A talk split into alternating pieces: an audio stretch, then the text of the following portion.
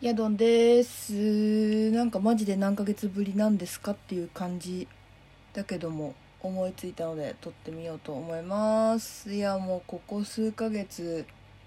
最後に撮ったのがなんか今見たら11月だったんだけどちょっとね本当にあの最後に撮った直後から自分のなんか身の回りの状況がすっごいバタバタ変わっちゃって変わっ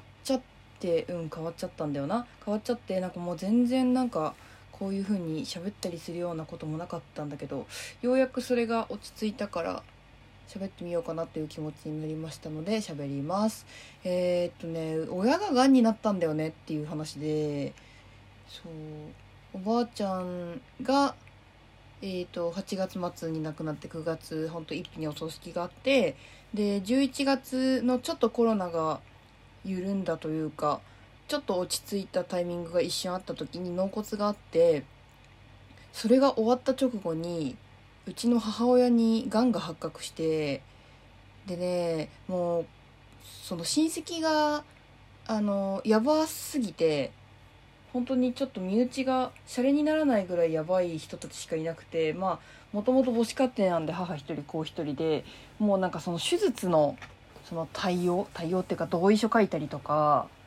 なんかそういうので、まあ、このコロナ禍ではあるんだけどももう地元と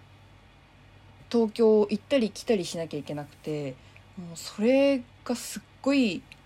大変って言ったらあれなんだけどなんかもうそれに追われててずっと。でその合間に自分の仕事もやらなきゃいけないしなんか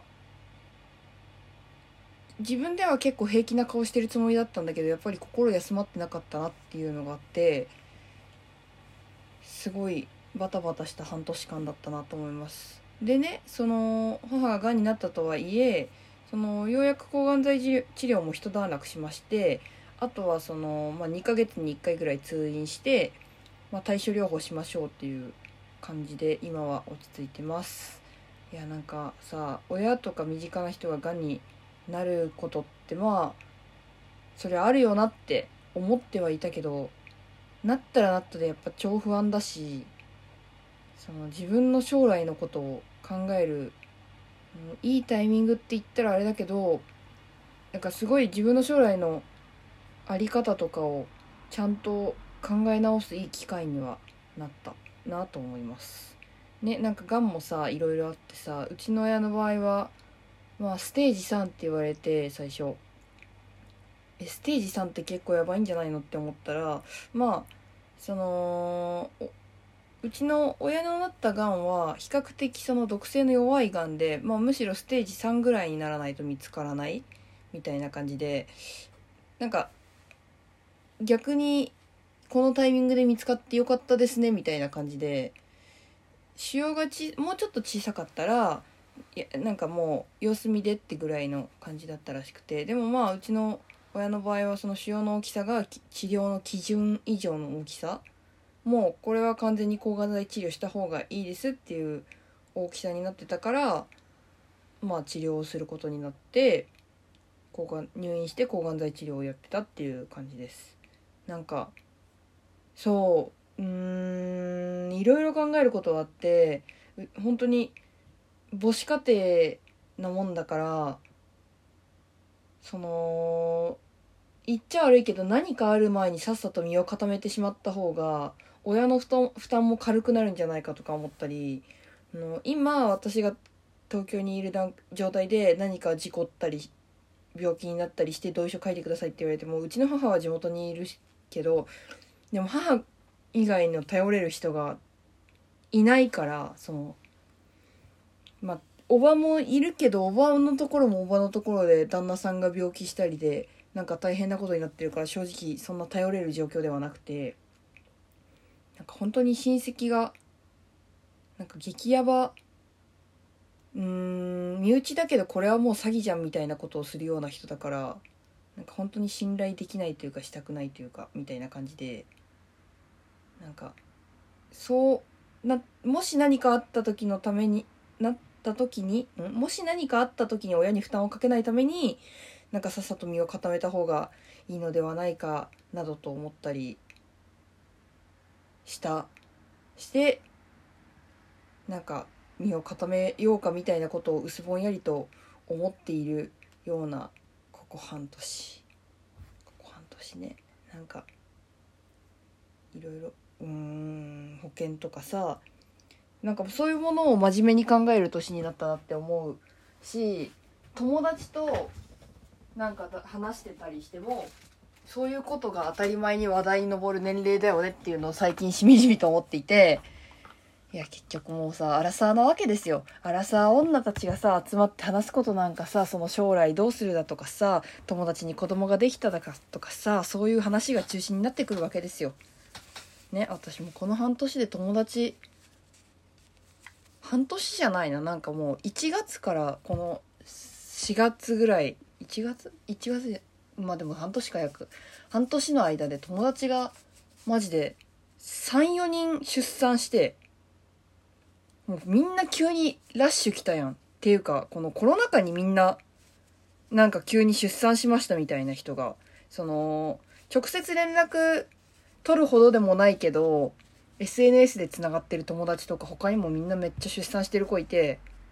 すごくないって思っちゃった。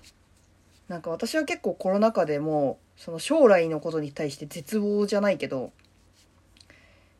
もともと自分がフリーで働いてるっていうのもあってその感情はあったんだけどその今子供を産んでも幸せにしてられないっていうのはずっと昔から思っててまあそれは自分がフリーで収入が不安定だっていうのもあるんだけどこの今の日本の状況を見てて生まれてきても幸せにしてやることはできないんじゃないか将来の子に将来生まれてくる子に負担をかけてしまうんじゃないかという考えがめちゃくちゃあって子供を作ることに積極的になれないけどなんか最近友達が子供を産んでるの見たらなんか子育ては確かに人生で一回ぐらいしたいしてみたいよなとは思うようになってきてしまった。になってしまったんだよな。なんかうちの周りの友達もなんかシングルマザーを選んだ子がいて。なんかでも会社員だからできるよねみたいな話はしてて。うんやっぱり会社員なんだよなって思って。結局その会社員でもらえる手当とフリーランスでもらえる手当ってだいぶ違うからだいぶ違うんだよな。それが苦しい。でも少子化が進んでるとかさ今フリーランスが増えてきてるとかいう状況でそれをねまあなんとかしようと国も動いてるらしいんだけどでもうん動いてても今まだ恩恵受けられないんだよなって思っちゃう自分がいる。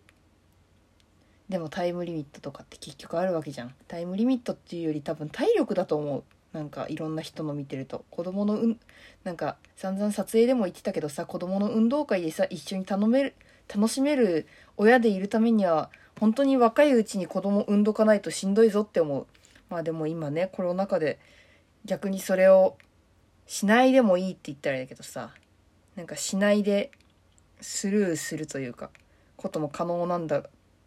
可能な時代にはなってきてるなとは思う。けど絶対子育て体力使うしさフリーでさなんか学校も結局オンライン授業とか行ってたらさ私みたいなフリーな人間なんかはさ子供が学校にちゃんとなんか行かないで家の中にいたらもう仕事なんか進まないからさ大変なことになるなって思うわけですよ。そうなったらもう仕事できないなって。仕事はしてたいずっとしてたい。なんか今の仕事とかも超楽しい。めんどくさいけど。ほんと。めんどくさいけど超楽しい。そんな感じの半年間でございました。なんかまたしばらく何かあったらこうやってぼちぼちラジオで喋ることができたらいいなと思っています。あとねなんか半年ぶりに開いたらその美味しい棒を差し入れしてくださってる方がいました。本当にありがとうございます。めっちゃ嬉しいです。純粋になんか聞いてくださってる方がいるんだなって思うとじゃあ頑張って更新しようかなっていう励みになりました。これからも気が向いたら 更新していこうと思いますのでどうぞ何卒よろしくお願いいたします。それでは夜分遅くに失礼いたしました。おやすみなさい。ヤドンでした。